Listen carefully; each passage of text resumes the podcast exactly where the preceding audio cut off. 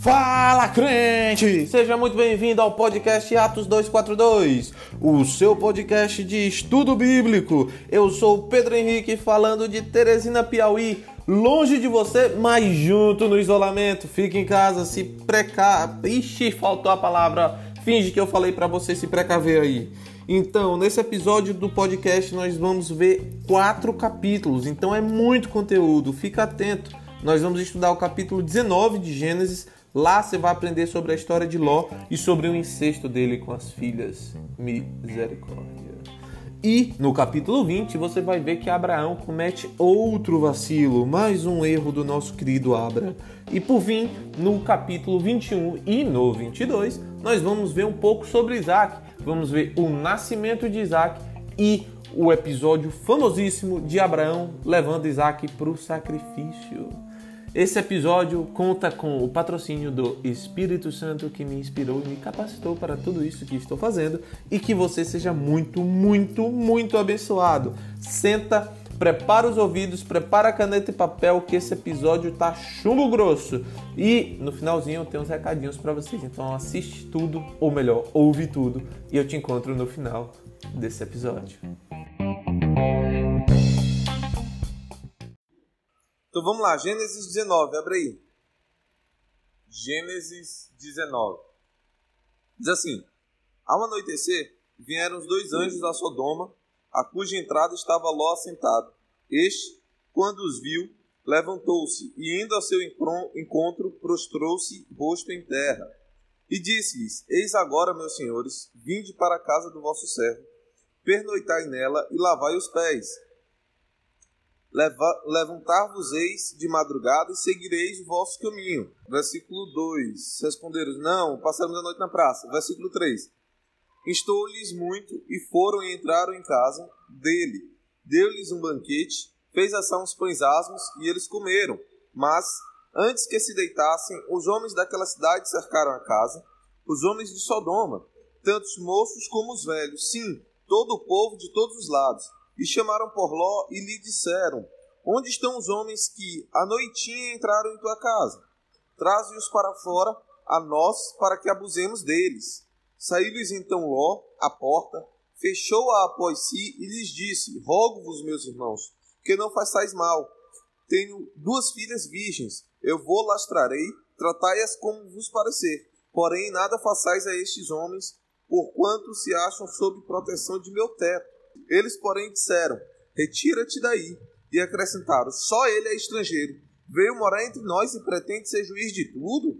A ti, pois, faremos pior do que a eles. E arremessaram-se contra o homem, contra Ló, e se chegaram para arrombar a porta.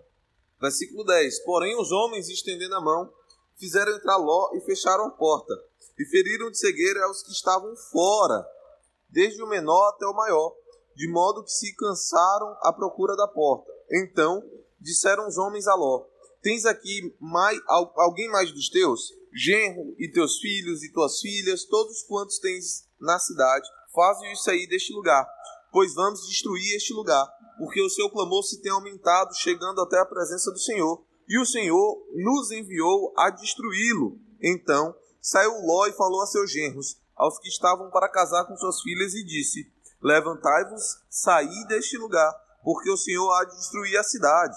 Acharam, porém, que ele gracejava com eles. Ao amanhecer, apertaram os anjos com Ló, dizendo: Levanta-te, toma tua mulher e tuas duas filhas, que aqui se encontram, para que não pereças no castigo da cidade. Como, porém, se demorasse, pegaram-no os homens pela mão, a ele, a sua mulher e as suas duas filhas, sendo-lhe o Senhor misericordioso, e o tiraram e o puseram fora da cidade.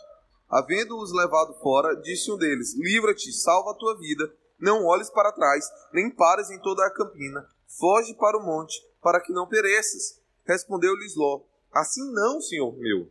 Eis que o teu servo achou mercê diante de ti, e engrandeceste a tua misericórdia que me mostraste, salvando-me a vida. Não posso escapar no monte, pois receio que o mal me apanhe, e eu morra. Eis aí uma cidade perto para a qual posso fugir, e é pequena, Permite que eu fuja para lá, porventura não é pequena? E nela viverá a minha alma. Disse-lhe: Quanto a isso, estou de acordo, para não subverter a cidade de que acabas de falar. Apressa-te, refugia-te nela, pois nada posso fazer enquanto não tiveres chegado lá. Por isso se chamou Zoar o nome da cidade. Versículo 23. Saía o sol sobre a terra quando Ló entrou em Zoar. Então fez o Senhor chover, chover chofre, enxofre e fogo da parte do Senhor sobre Sodoma e Gomorra, e subverteu aquelas cidades, e toda a campina e todos os moradores das cidades, e o que nascia na terra. E a mulher de Ló olhou para trás e se converteu numa estátua de sal. Tendo-se levantado Abraão de madrugada, foi para o lugar onde estivera na presença do Senhor, e olhou para Sodoma e Gomorra e para toda a terra da campina, e viu da terra, e viu que da terra subia fumaça como a fumarada de uma fornalha, ao tempo que destruía as cidades da campina, lembrou-se Deus de Abraão e tirou a Ló do meio das ruínas, quando subverteu as cidades em que Ló habitara. Versículo 30. Subiu Ló de Zoar e habitou no monte, ele e suas duas filhas, porque receavam permanecer em Zoar, e habitou numa caverna, e com ele as duas filhas. Então a primogênita disse à mais moça: Nosso pai está velho, e não há homem na terra que venha unir-se conosco segundo o costume de toda a terra. Vem, façamos-lo beber vinho, deitemo-nos com ele e conservemos a descendência de nosso pai. Naquela noite, pois, deram a beber vinho a seu pai, e entrando a primogênita se deitou com ele, sem que ele o notasse, nem quando ela se deitou, nem quando ela se levantou. Versículo 34. No dia seguinte disse a primogênita a mais nova: Deitei-me ontem à noite com meu pai, demos-lhe a beber vinho também esta noite entra e deita-te com ele, para que preservemos a descendência do nosso pai. De novo, pois, deram aquela noite a beber vinho a seu pai. Entrando a mais nova, se deitou com ele, sem que ele o notasse, nem quando ela se deitou, nem quando se levantou. E assim as duas filhas de Ló conceberam do próprio pai. A primogênita deu à luz a um filho e lhe chamou Moabe. É o pai dos moabitas até o dia de hoje. A mais nova também deu à luz um, deu à luz um filho e lhe chamou Ben-Ami é o pai dos filhos de Amon até o dia de hoje. Até aí, esse foi Gênesis 19, a destruição de Sodoma e Gomorra. Antes da gente começar, deixa eu recomendar: tem um cara no YouTube chamado Rodrigo Silva. Ele tem um canal, não é nem dele, é de uma TV chamada Novo Tempo. E o nome do canal é Evidências Novo Tempo. Ele tem um vídeo que ele mostra provas arqueológicas da existência de Sodoma e Gomorra e da destruição delas. Então, depois em casa, você procura no YouTube. Evidências Novo Tempo. A primeira coisa que tem que ficar claro para a gente é que Ló era sobrinho de Abraão e todo mundo lembra que na hora que ele foi se separar, Abraão ficou com a terra que aos olhos era pior e Ló escolheu a terra que era melhor, que era onde tinha Sodoma e Gomorra. Só que nisso já ocorreram alguns problemas com Ló, porque teve uma, uma, uma, uma passagem que mostra que teve guerra e Ló foi levado como escravo. Então, assim, a escolha de Ló não se mostrou mais certa. E, esse, e se você for pegar a história todinha de Ló, você começa a ver que progressivamente ele vai se afastando da, da promessa de Deus para Abraão, de Abraão e de Deus. Então vamos começar. Em Gênesis 12, que é quando a gente aprende quem é Ló, ele está junto de Abraão na terra prometida. Deus prometeu para Abraão e Ló estava junto com Abraão.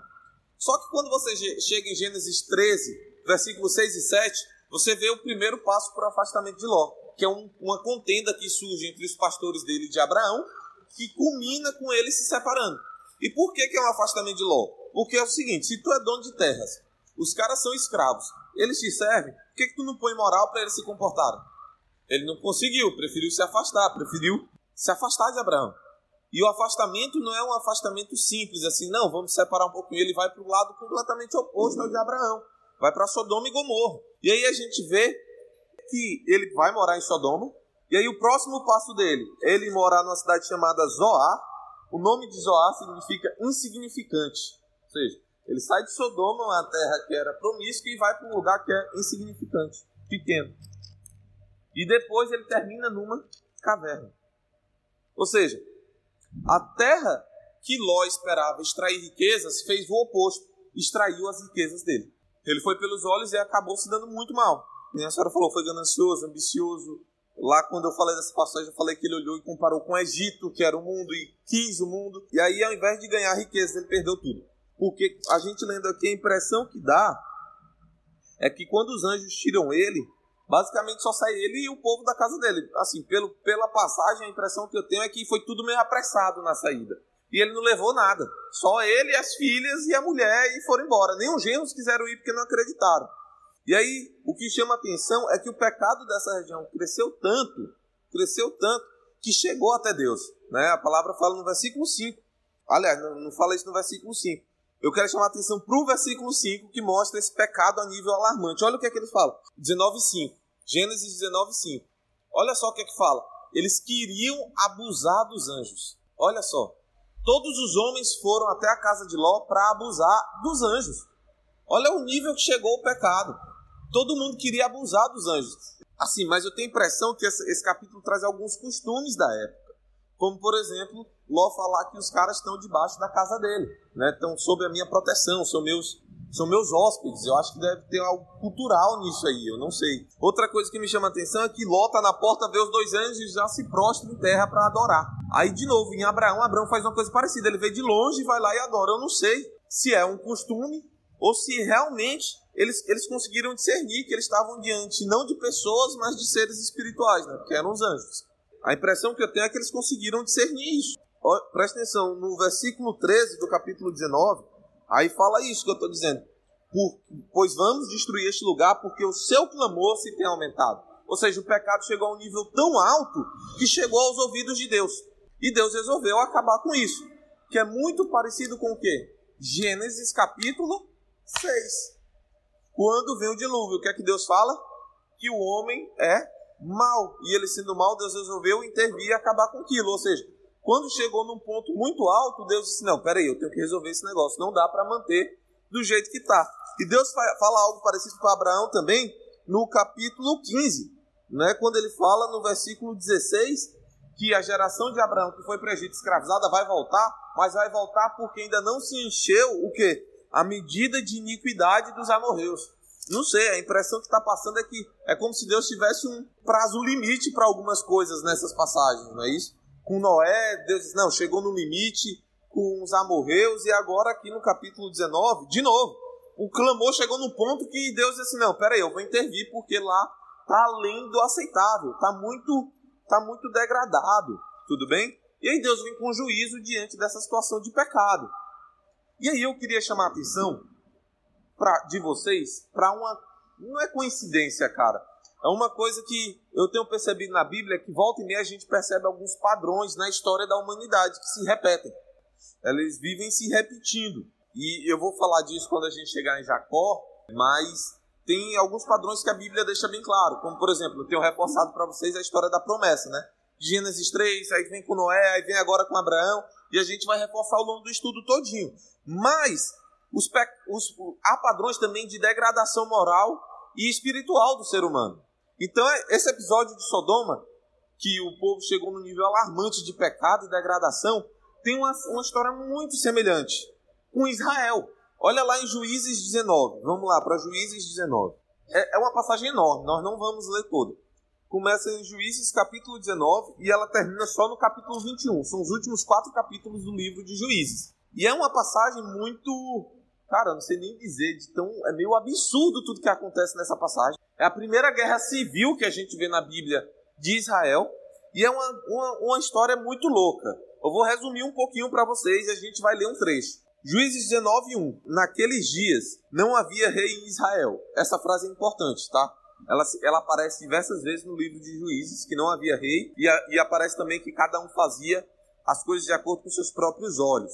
Mas vamos lá, 19.1. Naqueles dias em que não havia rei em Israel, houve um homem levita que, peregrinando nos longes da região montanhosa de Efraim, tomou para si uma concubina de Belém de Judá. Aqui resume bastante a história.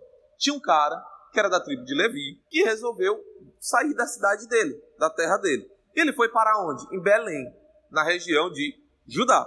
E lá ele conheceu uma mulher e casou com essa mulher. O versículo 1 resume tudo que você vai ler até chegar no versículo 17. O versículo 1 resume tudo. A partir daí, o 2 até o 16, ele vai mostrar que, é, como é que aconteceu isso, que ele saiu da terra dele e encontrou essa mulher. Mas o fato é que existia um cara e ele foi atrás de uma, esposa para ele em outro local. Ele encontrou essa esposa, tem lá um, um, diálogo dele com o pai da mulher, ele fica um tempo lá, depois ele sai com a mulher. Na volta, porque ele saiu da cidade dele, casou com a mulher e está voltando com essa mulher. Na volta, ele para numa cidade da região da tribo de Benjamim.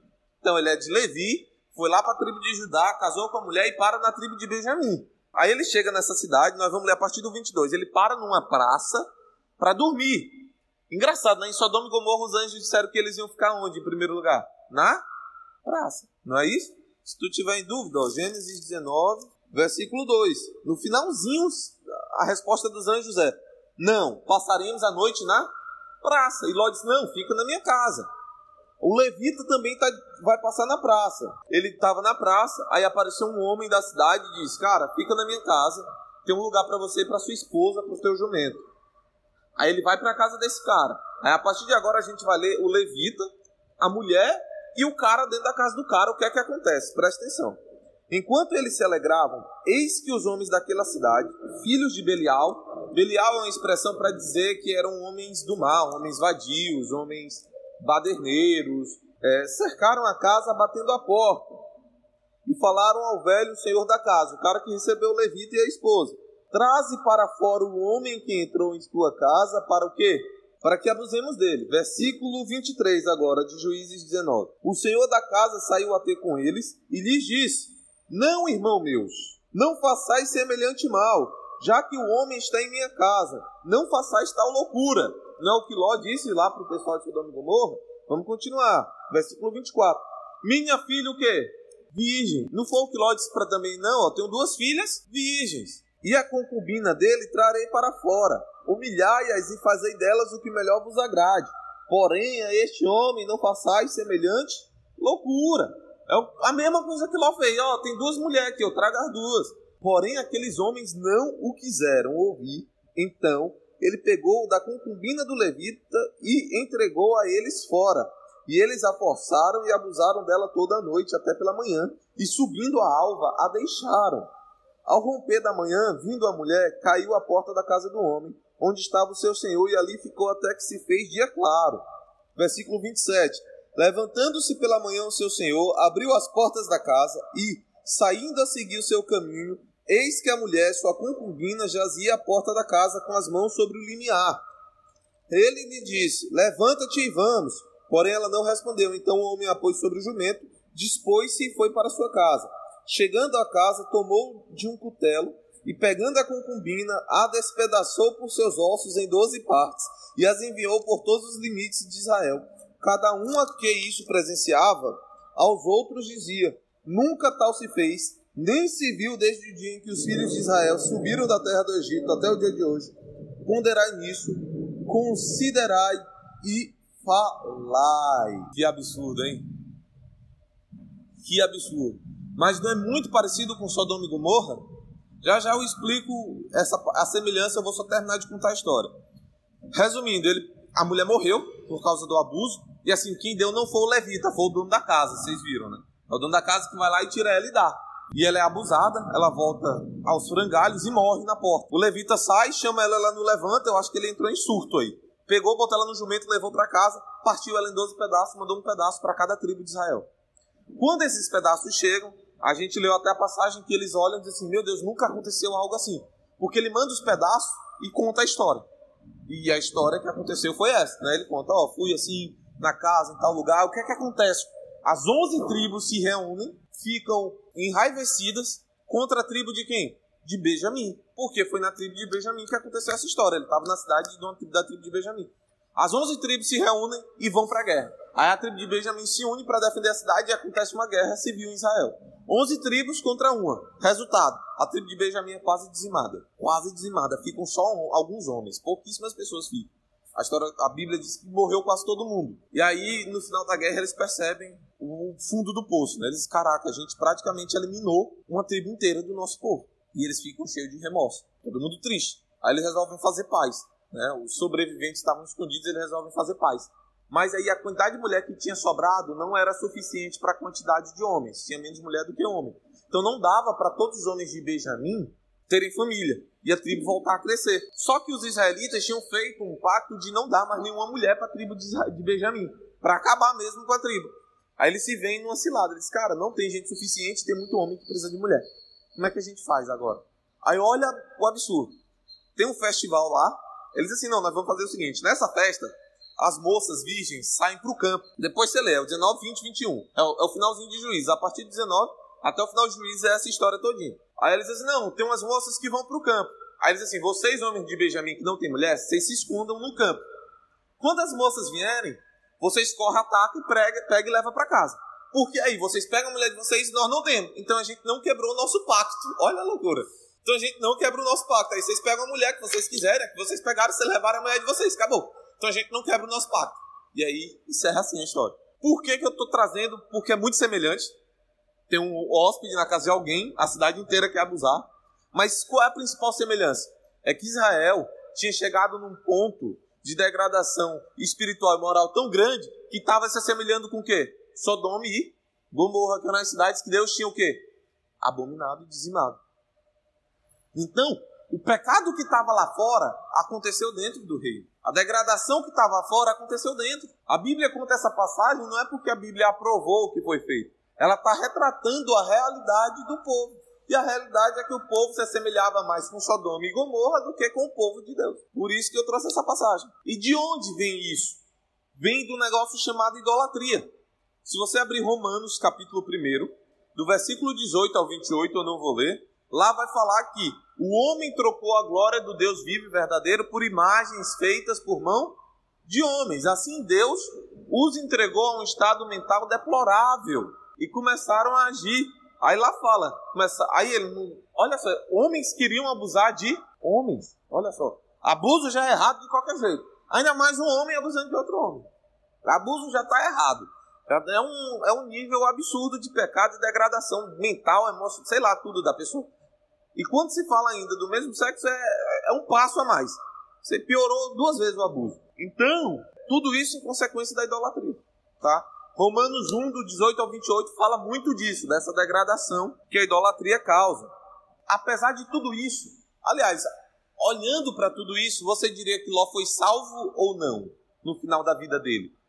Considerando que ele saiu da cidade. A outra coisa, a mulher dele olha para trás, ela não resiste e olha para trás, e ela vira uma estátua de sal. Por quê? Ela estava presa ah, naquele mundo, ela queria aquele mundo. E aí eles fogem, vão parar numa caverna. Ló tem relação incestuosa com as duas filhas e nascem dois meninos. Aí a pergunta que fica é: Ló foi salvo ou não? O que, é que vocês acham? Você acha que foi? Vamos embora responder na Bíblia. 2 Pedro, capítulo 2, abre lá. 2,6. Diz assim: E, reduzindo as cinzas, as cidades de Sodoma e Gomorra, ordenou-as a ruína completa, tendo-as posto como exemplo a quantos venham a viver impiamente. Ou seja, Sodoma e Gomorra serviam de exemplo de juízo de Deus em relação ao pecado. Versículo 7. E livrou quem? Jó. olha o que, é que a palavra fala. Afligido pelo procedimento libertino daqueles insubordinados. Versículo 8. Porque este justo, pelo que via e ouvia quando habitava entre eles, atormentava sua alma justa cada dia por causa das obras iníquas daqueles. Ou seja, Jó estava no meio do pecado, mas ele não se sentia vamos dizer, confortável, se sentia bem por estar ali. É isso que 2 Pedro está dizendo? E é engraçado, talvez isso explique por que, que ele estava à porta da cidade quando os anjos vieram, e não fora. Porque talvez ele não aguentasse ficar naquele ambiente por muito tempo e preferia ficar fora. Outro, outro motivo para explicar ele estar tá na porta seria porque talvez fosse comerciante. Nas, na porta das cidades acontecia muito comércio. Mas Ló tinha dentro de si a fé. E é engraçado porque ele não tinha nada que merecesse ele ser salvo, mas a graça e a misericórdia alcançaram. Você vê por que, que Deus tira ele da cidade? Está escrito, agora eu não lembro onde é que está. Ah, tá, versículo 29 do 19 de Gênesis. Gênesis 19, 29. Olha só, ao tempo que destruía as cidades da campina, Deus lembra de quem? De Abraão. Aí de Abraão ele, olha, tem Ló. Você vê, né, a vida do crente, como ela tem impacto na vida das pessoas que estão ao redor. Porque talvez Ló só tenha se mantido justo porque andou com Abraão. E aí eu quero encerrar falando, encerrar esse capítulo, falando do incesto de Ló com as filhas. Mas aí eu queria falar disso porque a palavra fala que surgiram dois filhos. Um era Moabe e o outro era Ben-Ami, que deu origem aos Amonitas. Os dois povos viraram inimigos de Israel. existem várias passagens falando de guerra entre Israel e Moab e Israel e os amonitas. Várias, várias, várias passagens. Existem várias passagens mostrando isso. Inclusive, os profetas têm profecias de juízo a respeito de Amon e Moab. Vamos aqui, eu quero abrir duas passagenzinhas para vocês. Sofonias, capítulo 2. Profeta menor, depois de Ezequiel. Depois de Joel, depois de Amós, depois de Miqueias, depois de Abacuque. Sofonias 2. Versículo 8. Olha o que é que fala. Ouvi o escárnio de quem? Olha aí. E as injuriosas palavras de quem? Olha aí. Com, a que, escar, com, a, com que escarneceram do meu povo e se gabaram do seu contra o seu território. Profeta falando sobre Amon e Moabe, eles são filhos de quem? Descendência de Ló. Olha o versículo 9 agora, presta atenção. Portanto, tão certo como eu vivo, diz o Senhor dos Exércitos, ainda em Sofonias 2, o Deus de Israel, Moabe será como quem? E os filhos de Amon como? Campo de urtiga, poços de sal e assolação perpétua. O restante do meu povo os saqueará, e os sobreviventes da minha nação os possuirão. Isso lhes sobrevirá por causa da sua soberba, porque escarneceram e se gabaram contra o povo do Senhor dos exércitos. O Senhor será terrível contra eles, porque aniquilará todos os deuses da terra, todas as ilhas das nações, cada uma do seu lugar o adorarão. Olha só. E Deus compara eles com o quê? Com a origem. As filhas, nas, as mães, no caso, nasceram onde? Sodoma e Gomorra. Olha como a Bíblia é sempre fechadinha, né? Sempre está trazendo referência.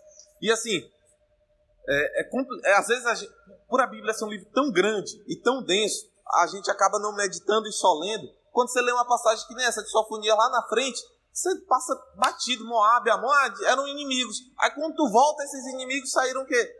De parente de Israel. Porque Ló era sobrinho de Abraão. E Ló foi considerado justo. Ló estava junto com Abraão quando Abraão recebeu a promessa. Mas Ló escolheu o quê? O mundo. E a consequência foi o quê? Inimigo.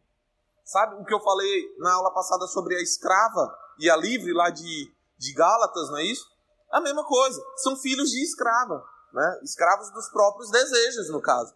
E um detalhe interessante, a impressão que eu tenho, como eu disse no, versículo, no capítulo 19, é que quando Ló sai de casa, que os anjos empurram eles, a impressão que eu tenho é isso, os anjos estão empurrando eles, né? Porque a palavra fala que como ele demorava, pegaram nos homens pela mão. Então a impressão que eu tenho é que estava demorando lá. Sabe quando a pessoa demora para sair de casa, você começa a brigar? A impressão que eu tenho é essa, sabe? Logo, eles, os anjos pegaram e empurraram todo mundo para fora, que eles não levaram nada. A impressão que eu tenho é que se eles não levaram nada, de onde é que elas arranjaram vinho depois? Porque a palavra fala no 19 que Ló saiu do meio das ruínas.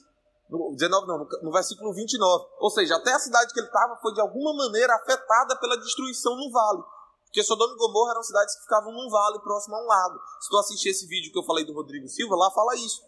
Então a impressão que eu tenho é que as cinzas, meio que os escombros, chegaram até a cidade que lotava, apesar da cidade não ter sido destruída. E aí diz que eles fugiram para a caverna. De onde é que elas tiraram o vinho?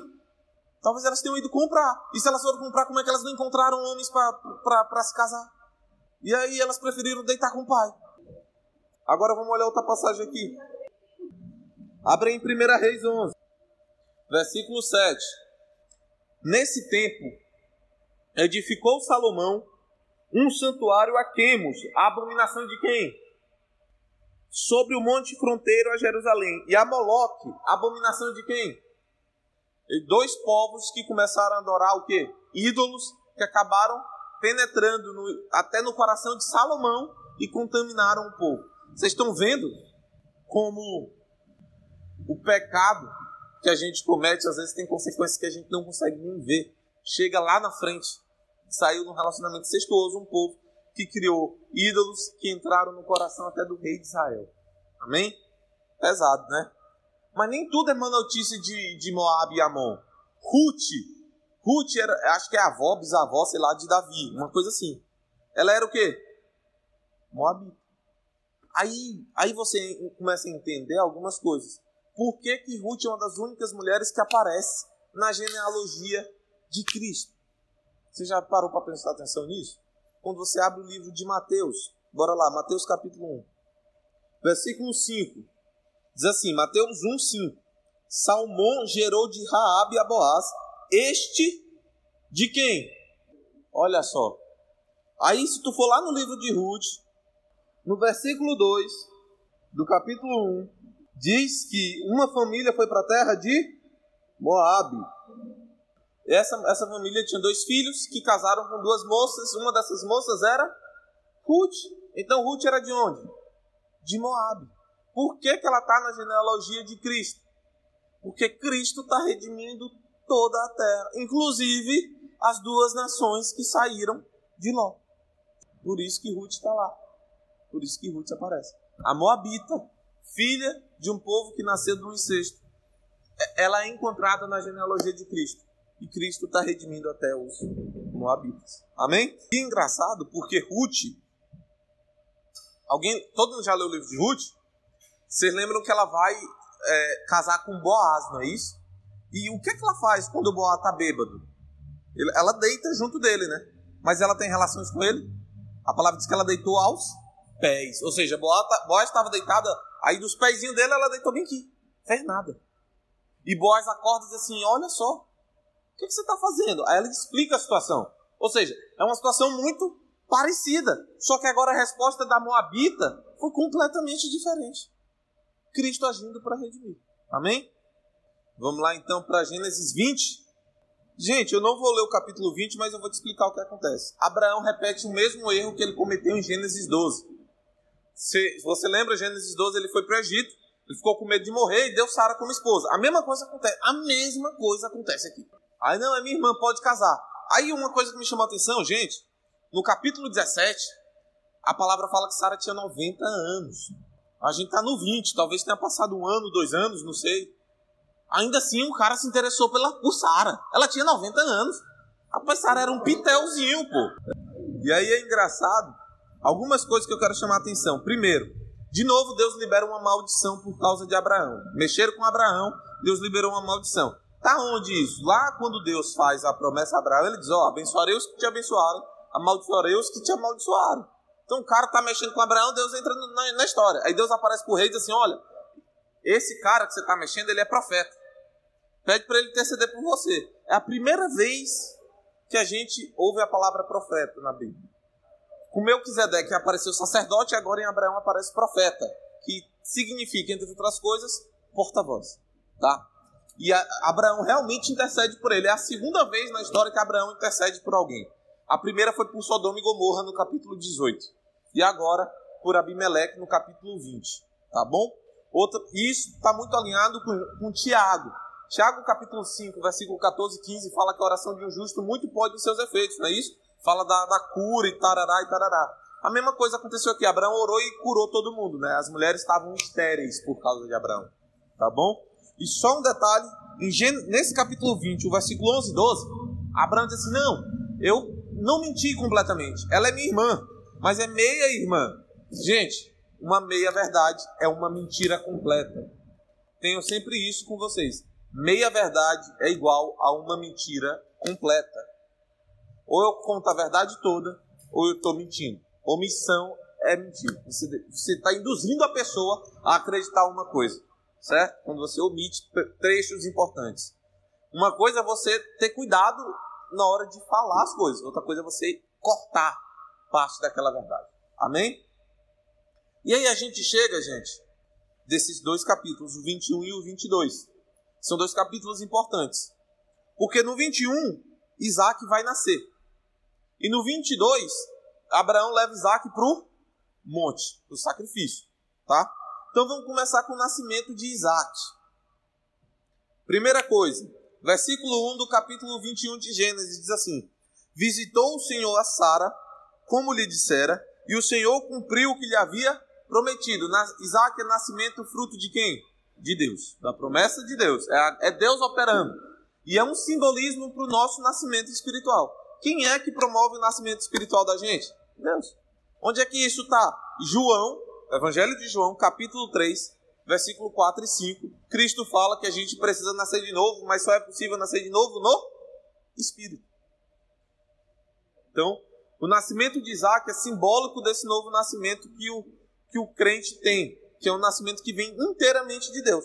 Como está escrito também em Efésios 2, do versículo 1 ao 5, fala que a salvação não é por nós, mas é dom de Deus, pela graça, tá? Então, o nascimento de Isaac representa muito o nascimento nosso espiritual, tá bom? É, a Silvia até falou ainda agora, né, que eu tenho uma pregação sobre a escrava e sobre a livre, em Gálatas 4. Eu te recomendo fortemente a ler Gálatas 4, do 22 ao 31. Até comentei no final da aula passada, depois que a gente terminou a aula. Gálatas 4, do 22 ao 31. Por que, que eu estou dizendo isso? Porque Gálatas 4, do 22 ao, ao 31, ele traz uma explicação para o que vai acontecer em Gênesis 21, do versículo 8 até o 21. Em Gênesis 21, do 8 ao 21, a gente vê um problema de H com Sara, por causa dos filhos. Ismael começa a caçoar, começa a, atazanar, vamos dizer assim, Isaac.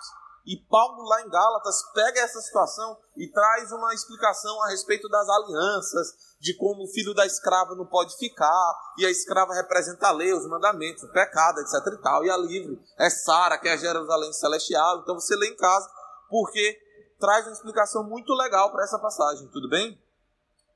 O que eu quero chamar a atenção é outra coisa que eu quero chamar a atenção além disso é que o nome de Isaac significa sorriso, ou riso, ou rir, tá?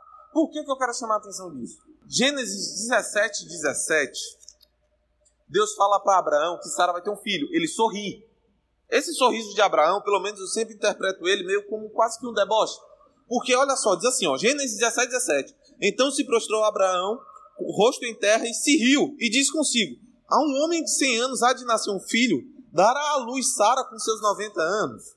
Então, assim, como ele faz essas perguntas, eu sempre imagino que é um, meio que um debote, tipo assim, mano, isso meio que duvidando. Um homem de 90 anos, um homem velho, uma mulher velha vão ter um filho. Eu sempre interpretei dessa maneira. Gênesis 18, 13 diz que 18, 13 não, gente, 18, 12 diz que Sara sorriu também. Ela ouve a promessa e ela está na tenda escondida e ela sorri da promessa. Ou seja, é, eu com 90 anos vou ter filho. E a palavra fala que ela já tinha cessado o costume das mulheres, ou seja, ela tinha entrado na menopausa. E nasceu o filho. É engraçado, porque o riso de deboche se tornou no riso de alegria com o nascimento da promessa. Muito louco, não é isso? E por fim, a gente ainda no capítulo 21 tem uma aliança entre Abraão e Abimeleque. E como eu disse, para você entender melhor a dinâmica da confusão entre Isaac e Ismael, dá uma lida em Gálatas 4, 22 ao, do versículo 22 ao 31, é importante. Vamos lá então, Gênesis 22. Eu vou resumir a história para a gente não ler, porque ler vai acabar demorando muito. Gênesis 22. O que, que acontece? Deus chega para Abraão e diz: Olha, eu quero que você sacrifique teu filho. Vai para o Monte Moriá, guarda esse nome. Monte Moriá. Isso vai ser importante. Abraão vai com Isaac para o Monte Moriá. Chega lá, prepara tudo, bota Isaac na mesa, pega a faca. Deus aparece. Deus não, o anjo do Senhor aparece e diz: Não faça isso. Eu sei que você teme a Deus. Não precisa sacrificar o teu filho. Deus confirma a promessa de novo, a aliança que tem com Abraão. Diz: Abraão, olha para trás, tem um cordeiro ali, pega aquele cordeiro e sacrifica. Agora vamos lá, porque eu vou pegar vocês na curva nessa passagem. Se liga na viagem. Esse evento do sacrifício de Isaac é importante porque ele aponta para duas coisas no futuro, certo? Ele é um evento real, mas que ele traz, ele faz com que a gente olhe para o futuro. A gente que está aqui hoje vê que esse evento aponta para dois outros eventos na história da Bíblia. Ele é muito importante. Primeiro, porque Deus reforça a aliança com Abraão e diz que ela está selada. Né? Ele diz: Ó, agora eu sei que realmente eu vou te fazer isso. E ele fala de novo: em ti serão benditas todas as famílias da terra. Ou seja, é da família de Abraão que vai vir a promessa de Gênesis 3, o cara que vai pisar a serpente. De novo. Aí vamos lá. Vamos começar a analisar. Primeiro, versículo 2. Presta atenção. Deus diz assim, ó. Toma teu filho, teu único filho, Isaque, a quem amas, e vai-te à terra de Moriá. Oferece-o ali em holocausto sobre um dos montes que o quê? Eu te... Não é muito parecido com Gênesis capítulo 12, quando Deus fala da primeira vez da promessa? que é que Deus disse para Abraão? Levanta e vai para onde eu vou te mostrar. Só que naquela era uma promessa. Aqui Deus está chamando para uma missão, para Abraão fazer alguma coisa. Mas é muito semelhante. Ou seja, a, tá vindo, talvez tenha vindo na, na mente de Abraão toda a promessa. E, e ele dizendo: Caraca, Deus disse que ia dar um filho, ele deu. Mas agora ele está me chamando de novo para ir sacrificá-lo. Tudo bem? E Deus espera uma resposta de fé nossa. Nas duas situações, Abraão obedeceu, simplesmente foi. Na primeira, era para ter uma bênção, e na segunda, era para sacrificar a bênção. Ele levantou e foi. Amém? Então, primeiro, a gente precisa ter uma resposta de fé dessa. Segunda coisa que eu quero apontar, e é o primeiro evento importante para o qual esse, essa passagem aponta. Versículo 6. Fala o seguinte: Abraão tomou a lenha do holocausto e a colocou sobre Isaac, seu filho. Ele, porém, levava nas mãos o fogo e o cutelo. Assim caminhavam ambos juntos. Aonde você já viu na história da Bíblia um pai que bota um filho para carregar uma madeira e ele o pai carregam, ele e o pai está levando o filho para um sacrifício? Aonde você já viu isso? Em Cristo. Cristo não carregou uma madeira do sacrifício dele e o pai estava carregando ele. O pai não estava do lado, mas era o pai conduzindo ele naquela missão toda. Então, para onde esse evento aponta? Para Cristo. Amém? Para o sacrifício de Cristo na cruz. Presta atenção, que Isaac foi obediente ao pai o tempo todo. Ele perguntou, pai, onde está o sacrifício? Abraão disse, Deus vai prover. Isaac foi. Isaac deitou no altar do sacrifício. Nesse ponto, Isaac sabia que ele era o sacrifício, ele estava amarrado com o pai com a faca. Ele sabia que ele era o sacrifício. Cristo foi obediente ao pai o tempo todo. Cristo sabia que ele era o sacrifício e ele foi até a cruz. Amém? Então, esse evento aponta para Cristo. Outro ponto. Abra, nessa passagem de Gênesis 2, 22, quer dizer, o versículo 2 fala: o que é que Deus disse para Abraão? Pega o teu único filho a quem tu amas. Se tu pegar, eu vou dizer uma série de passagens: Mateus 3,17, Marcos 1,11, Lucas 3,22 e João 3,16. Todas elas dizem que Deus ama quem? Seu filho. E Jesus é geralmente é retratado como o único. Então, o único filho que Abraão amava ia para sacrifício. O único filho que Deus tinha e amava foi para o. Amém? A grande diferença é que em Abraão o filho não foi sacrificado, mas Deus não poupou o seu próprio filho, levou até o final. É como se Deus estivesse ensaiando o que ele ia fazer. Ele queria saber, talvez, talvez, se tinha alguém na terra que era capaz de fazer o sacrifício que ele estava disposto a fazer para resgatar o povo. E ele encontrou em Abraão. Amém? Outro detalhe importante: os servos não sobem com Abraão e Isaac, né? só sobem os dois. Porque era uma obra do pai com o filho. Na crucificação, quem é que fica com Cristo? Todos os discípulos abandonam. Fica só ele e o pai até o final. Amém? Até quando ele fala o quê?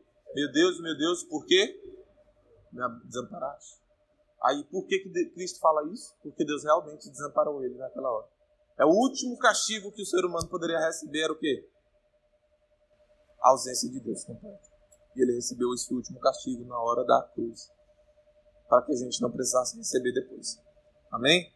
Mas depois Deus ressuscita ele. Tudo bem? Aí, gente, no versículo, no capítulo 22, versículo 8, tal que o Ricardo falou, né? Ah, Deus vai prover para si o cordeiro.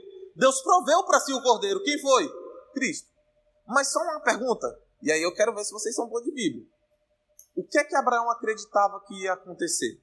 Abraão acreditava desde o princípio que ia aparecer um cordeiro e que Deus não ia matar o filho dele? O que é que Abraão acreditava? Vocês sabem? Ele acreditava que Deus ia fazer alguma coisa mas é uma coisa muito específica. E isso é um exemplo para a gente. Isso está em Hebreus, capítulo 11. Vamos lá. Versículo 17. Olha só. No que é que Abraão acreditava que Deus ia fazer? Pela fé, Hebreus 11, 17. Pela fé, Abraão, quando posto à prova, ofereceu Isaac. Estava mesmo para sacrificar o seu unigênito, aquele que acolheu alegremente as promessas, a quem se tinha dito: em Isaac será bendita tua descendência. Ou seja, Abraão ia sacrificar Isaac e estava disposto a sacrificar Isaac, mesmo sabendo que o sacrifício de Isaac iria o quê? Por fim às promessas. Mas por que, que Abraão fez isso? Versículo 19. Porque considerou que Deus era poderoso até para o quê? Para o quê? no que que Abraão acreditou? Que Deus ia ressuscitar o filho. O que é que Deus espera que você acredite? Que o pai ressuscitou o filho. Que pai? Deus ressuscitou o filho Jesus. Amém? Dá para ver o link das coisas? Abraão acreditava na ressurreição. A gente, nossa fé, tem que ser baseada na ressurreição. Amém? Paulo fala até isso. Se a gente não acredita na ressurreição, nossa fé é vã. E aí, para a gente encerrar, então, o primeiro evento que o sacrifício de Isaac aponta é Cristo, o próprio Cristo, e a crucificação. Tá bom? Sacrifício de Cristo. O segundo, aonde é que Abraão sacrifica Isaac? Qual lugar? Não é o nome do lugar? Moriá, né? Abre aí em 2 Crônicas, capítulo 3. Versículo 1. Começou Salomão a edificar a casa do Senhor em Jerusalém. Qual monte que Salomão construiu o templo? Olha só no local do sacrifício do cordeiro, é o local que Deus constrói o templo. E o templo era um local de quê? Onde habitava a presença de Deus. E o que, é que Abraão fez depois que ele, que ele não sacrificou Isaac, sacrificou o cordeiro? Ergueu um altar. Ou seja, queridos, o Monte Moriá é um local onde representava o quê? A intercessão pelos homens. Porque Cristo, o Cordeiro, foi um exemplo de intercessão de Deus em favor do homem, de Abraão. E depois, Salomão constrói o templo, que é um local de sacrifício de animais, de animais para perdão dos pecados, que é o que nada mais é do que intercessão pelos pecadores. Amém? E assim, olha só, porque Salomão só constrói o um monte lá no Monte Moriá por um motivo muito simples. Ainda em 2 Crônicas, capítulo 3, ó, diz assim, ó. Começou Salomão a edificar a casa do Senhor em Jerusalém, no Monte Moriá, onde o Senhor aparecera a Davi seu pai, lugar que Davi tinha designado na era de Ornã, o Jebuseu. Por que, que eu estou lendo isso? Vamos abrir agora em 1 Crônicas, um livro antes, capítulo 21, do versículo 18 ao 27. O que é que está acontecendo aqui? Davi cometeu um pecado que foi o seguinte: ele um dia resolveu contar o povo. Eu nunca entendi, não vou mentir para vocês, por que, que Deus não gostava de censo. Mas Deus não gostava todas é, de censo, censear a população, recensear a população, contar quanta gente tinha. Deus faz um censo e Deus fica irado com Davi. Deus não, Davi faz um censo e Deus fica irado com Davi. E Deus diz assim: ó, pelo teu pecado eu vou te dar três opções: ou praga, ou a minha espada, ou um povo vai te conquistar. Tem três opções. Aí, só que as opções também estão ligadas ao tempo. Parece que a espada do Senhor é só por alguns dias. Enfim, tem lá. Deus, se tu ler o capítulo 21, a partir do 1 vai explicar isso, ó. Até que começa assim, ó, 21. Então Satanás se levantou contra Israel. Começa assim. Que aí Davi faz o censo e aí Davi escolhe a espada do Senhor. Aí Deus começa a passar uma espada na terra, morrer muita gente. Até que Davi se levanta e diz: Não, peraí, quem errou fui eu, não o povo. E Davi intercede pelo povo, diz: Senhor, o problema é comigo. Então que eu sofra e não o povo. Aí a palavra diz que o anjo do Senhor com a espada, que era quem estava provocando a destruição, para em cima da eira de Ornã, que por um acaso é em cima do Monte Moriá. E Davi vai até lá e constrói um altar e faz um sacrifício em prol do povo. E aí a palavra diz que o anjo guarda a espada e cessa a destruição. Nesse local que Davi intercedeu pelo povo, que Abraão ia levar o cordeiro e que Deus intercede por Abraão e que mais na frente, e que essa intercessão de Deus por Abraão simbolizava Cristo lá na frente é o mesmo local que Deus designa para Salomão construir o quê? O templo, porque é o local o quê? onde há intercessão do povo. Amém? É um local de sacrifício. Começa com Abraão, depois a gente tem esse episódio de Davi, e aí a gente tem um templo construído, que é onde tem o sacrifício de animais em prol do perdão dos pecados. O Monte Moriá representa o templo e representa os sacrifícios para perdoar o povo. Mas o monte que traz esperança para a gente não é o Monte Moriá. Porque os sacrifícios levados no Monte Moriá eram sacrifícios o quê? Passageiros. O morro que realmente traz esperança para a gente é o Calvário, né? O Gólgota, que é o morro onde Cristo foi crucificado. E aí a gente tem o sacrifício definitivo. Amém? E aí a gente encerra hoje aqui a aula.